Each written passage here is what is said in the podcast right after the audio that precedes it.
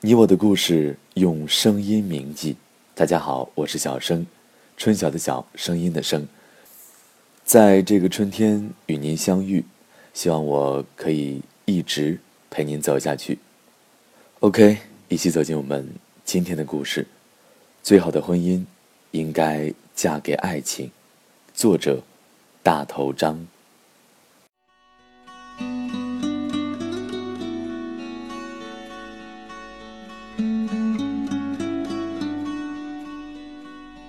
昨天，娱乐圈的又一对神仙眷侣成家化，走入了婚姻殿堂，应该说是真正的神仙眷侣。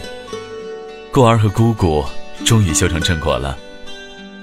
深夜，一个朋友跑来跟我说：“哎，你快去看看微博上陈晓和陈妍希婚礼的视频，我整个人要酥死了。”昨天一天，陈晓和陈妍希婚礼的话题一直在微博热搜榜，看了几条，大抵都是祝福的微博。就没再具体看。那个朋友一直催我去看那个视频，我找到了微博上他说的那个苏死他的视频。视频中，陈晓掀开陈妍希婚纱的头纱，然后亲吻她。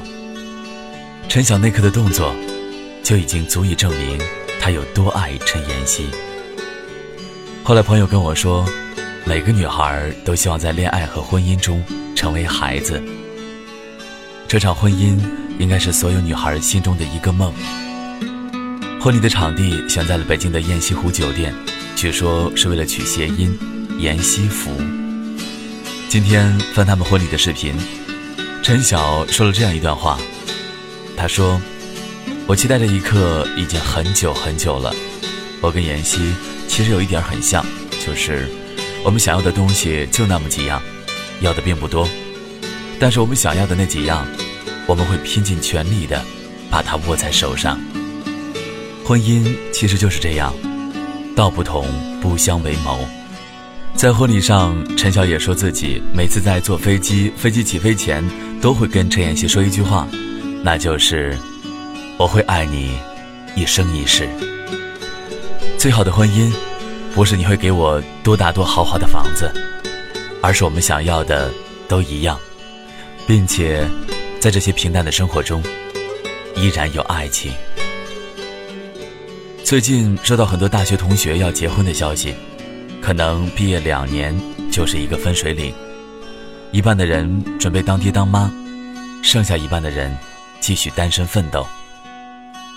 燕子是我大学很要好的朋友，她前几天告诉我她要结婚了，我必须到场，即使当天下刀子我也得必须到。我回他。好，告诉了我结婚日期，就开始跟我叨叨婚礼要准备的东西，以及他说其实当定了结婚那一天，自己还是犹豫的。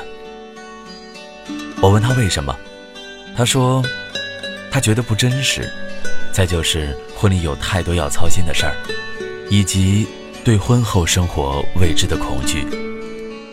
婚礼礼金，婚房准备。婚礼现场种种事宜，以及她说她不知道婚后怎么处理婆媳关系。之前她也跟我讲过她跟她男朋友的故事，一个很爱她的男孩，一个她半夜说想吃馄饨，跑了好几条街买来送到她单位的男孩，这不就够了？我安慰她：第一，你不是因为礼金才要嫁给你丈夫，所以没必要因为礼金的问题忧心。第二，现在你有得住，你管将来的那么多未知干嘛？活在当下最重要嘛。第三，你现在跟你未来的婆婆关系处的挺好的，那些婆媳关系不好的，全在电视剧里，所以你没必要担心。最重要的一点，你男朋友爱你就够了。她说，的确，男朋友很爱她。自从他们认定彼此之后，男孩家里的各种大小事都会跟他商量，并且男孩会很用心的记住他父母还有家人的生日，有的甚至比他还准。恋爱到现在，男朋友总是把她当孩子一样呵护。她说自己跟男朋友在一起的日子，宛如生活白痴。她跟我讲，有一次她问男朋友：“你照顾我这么好。”我现在就像一个生活白痴，很多事情都不用做，都是你在做。那以后没有你怎么办？”男孩说：“你傻呀，我会一直在。”想起之前在网上看到过的一段话：“最好的婚姻是让女人像个孩子。”其实，在爱里的每个女孩都是孩子。之前有个朋友跟我说：“你谈恋爱的时候觉得是两个人的事，等到谈婚论嫁的时候，就是两个家庭的事。如果两个家庭不和谐，那你这婚姻也不会幸福。”其实道理的确这样，但是我们每个人都很清楚，我们要的婚姻对象是一个人，而不是一堆人。亲爱的翻译官里，文小华在面临婚姻的时候选择了家庭，为了两个家庭结了婚。然而，他并不爱周南，在婚姻面前，他没有选择爱情，而选择了家庭。可是现实呢？生活只会越来越糟。最好的婚姻，应该是嫁给爱情，就像结婚誓言里的那句话：无论是顺境或是逆境，富裕或是贫穷，健康或是疾病，快乐或忧愁，你都会对对方不离不弃吗？每个人在走进婚姻殿堂时，都会说这些话，而这些话。不都是因为爱情吗？愿每场婚姻里都充满爱情。